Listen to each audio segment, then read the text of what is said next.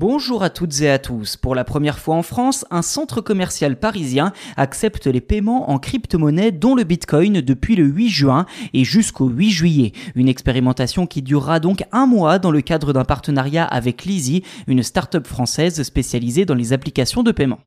Beaugrenelle, c'est le nom de ce centre commercial situé dans le 15e arrondissement de Paris, dont les 115 boutiques acceptent depuis le 8 juin et pendant un mois 21 crypto-monnaies dont le Bitcoin et l'Ethereum en guise de paiement.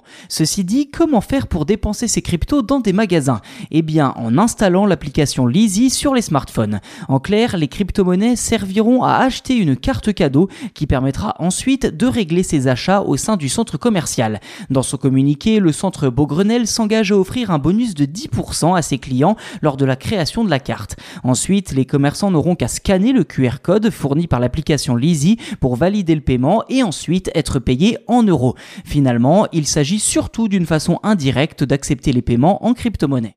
Pour l'historique, Lizzy est une start-up spécialisée dans les applications de paiement créée l'an dernier et qui s'appuie sur la plateforme d'échange de crypto-monnaies française TheBitex.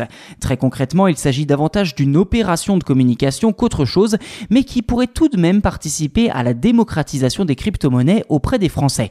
D'ailleurs, Lizzy assure que ses employés seront présents dans le centre commercial pour accompagner les clients intéressés.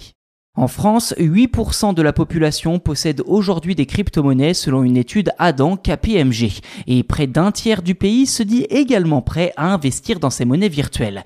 À noter toutefois que le contexte n'est pas au beau fixe.